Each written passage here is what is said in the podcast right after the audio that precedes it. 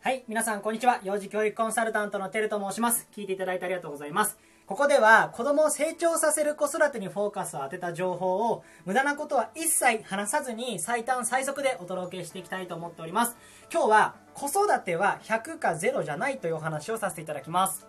えー子供を成長させる子育てを実践して、まあ、いきたいというふうに考えて例えば育児書とかでいろいろと子育てのことを勉強していると、まあ、たくさんのこうこうあるべきというものが頭に入ってきます。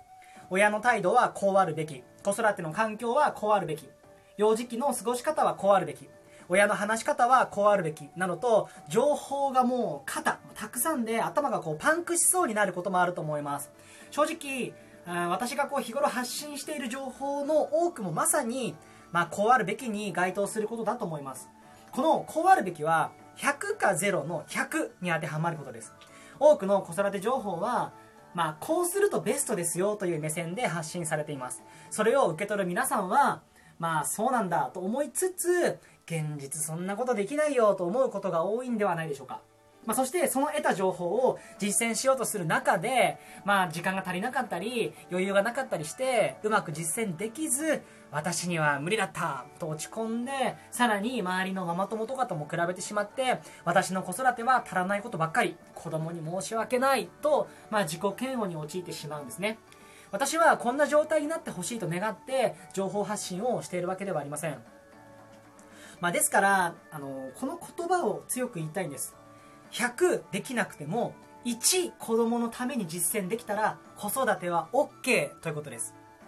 育児書に書いてあるあるべき姿を実践できたらいいできていなかったらダメ、まあ、そんな極論のような概念は子育てにはありません。あるべき姿に近づこうと100のうち1つでも実践しようとしたらその段階で、まあ、すでにいい子育てだと私は思います。自分は何もできてない。自分の子育ては足らないなんて絶対に思わないでほしいんです。子育てを100か0で考えるのは辛すぎます。子育ては日々忙しくまだまだ未熟な子供を相手にしているわけですからうまくいかないことばかりで当たり前です。ですから自分のできていないところを責めるんではなく一つでもできたところを、まもっと言えばうまくいかなくても実践してみようとしたことを褒めてほしいんです。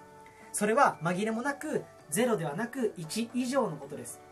そして、まあ、親である皆さんが自分の子育てをプラスに考えることができると子供にとてつもなくいい影響を与えることができます。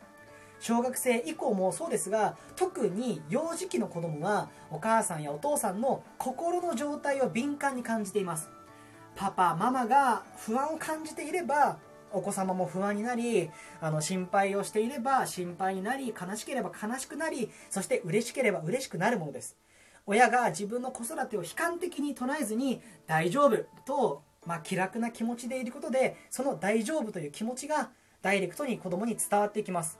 大丈夫と思えるとお子様の心が安定していくんです。心が安定していると例えば何かをこう学ぼうとするときに何かチャレンジするとき思い切って前に進むことができるんです、まあ、その結果子供の成長が加速していくことにもなるんですね、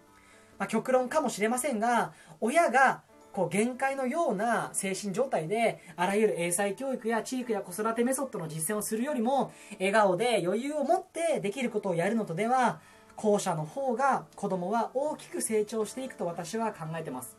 まあ、これからもそんな子育てをしていただけるように応援させていただきたいと思っております。